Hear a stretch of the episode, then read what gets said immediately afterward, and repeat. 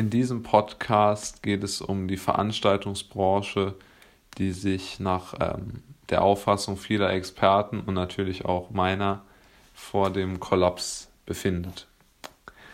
Ähm, wir fassen die Situation mal wie folgt zusammen. Seit acht Monaten hat die Veranstaltungsbranche keine Einnahmen mehr erzielen können.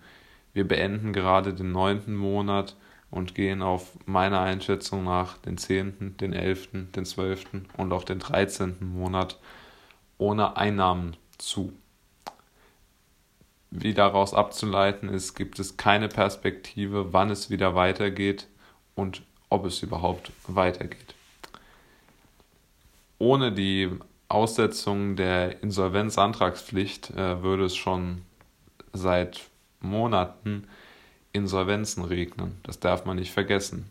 Die Insolvenzantragspflicht wurde ja bis auf nach die Bundestagswahl ausgesetzt, damit sich die Politiker im schönen Schein der geringen Insolvenzen trotz der extremen Maßnahmen ähm, sonnen können und sich keine Gedanken machen müssen, dass die Bürger dort mal nachfragen. Denn eins ist klar, für jedes Unternehmen, was insolvent geht, braucht man ein neues, das gegründet wird, damit die Menschen, die bei dem alten Unternehmen gearbeitet haben, wieder einen Job finden. Soweit, so gut.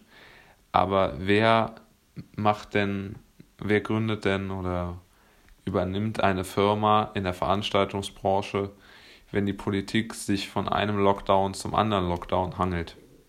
Ich glaube nicht sehr viele um die Dimension ein bisschen besser zu beschreiben, kann man sich auch anschauen, in der gesamten Veranstaltungsbranche, wenn man ähnlich wie bei der Autoindustrie alle sozusagen Zulieferer hinzuzieht, also Leute, die Tontechniker sind, ähm, Kostümbildner, was auch immer, äh, kommt man auf eine Million Menschen, die dort beschäftigt oder halt selbstständig sind. Das ist der sechstgrößte Wirtschaftsbereich in Deutschland. Die Politik hat Überbrückungshilfen versprochen, die auch rein formal dargestellt worden sind. Nur hat die Politik dort sehr geschickt äh, das so gestaltet, dass nur die Fixkosten des Selbstständigen übernommen werden. Na, also beispielsweise, wenn er jetzt Mitarbeiter hätte, würden deren Gehälter weitergezahlt. Oder es würde jetzt eine Halle vielleicht weiterfinanziert. Aber dadurch, dass viele Solo-Selbstständige keine Fixkosten haben, sagt die Politik, na gut, dann hast du ja auch keine Probleme. Und ähm, wenn dann der Solo-Selbstständige sagt, naja, aber ich habe nichts, um meine Wohnung zu bezahlen, mein Haus zu bezahlen, mein Auto zu bezahlen, Versicherung, was auch immer, dann sagt die Politik, naja, dann hast du ja als Alternative die Grundsicherung.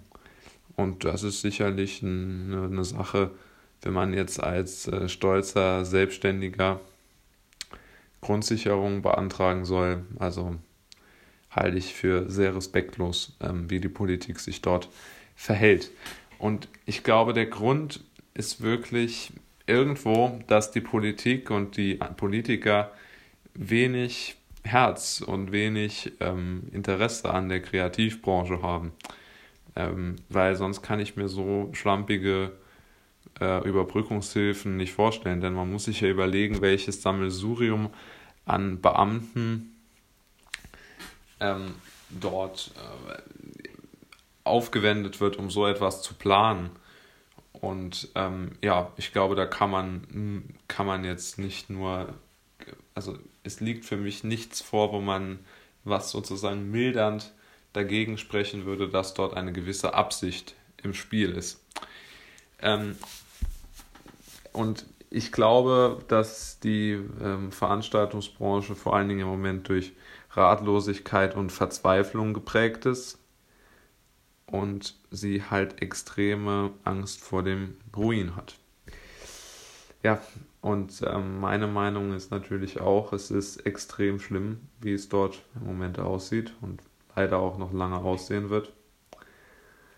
Ähm, und ähm, ja, meiner, ich glaube, die Menschen haben so ein bisschen vergessen, dass es nicht nur noch ums Überleben und ums den Tag totschlagen geht.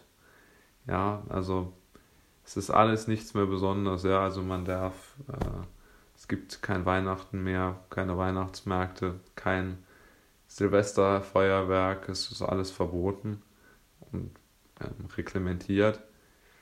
Und ähm, ja, ich glaube, das ist so diese, dieses Zeit totschlagen und nur noch rumkriegen und Weihnachten rumkriegen und Silvester rumkriegen und Geburtstage rumkriegen und die Zeit aussitzen. Ja, ich würd, würde mir sehr wünschen, wenn wir wieder mal mehr Hoffnung und Frohsinn bekämen, aber ich glaube, mit der Veranstaltungsbranche, ähm, um die ich mir sehr viel Sorgen mache, die wird leider so schnell das nicht verbreiten können, auch wenn sie es perspektivisch wieder können wird. Aber ich glaube, aktuell ähm, sieht es da leider, leider sehr, sehr düster aus.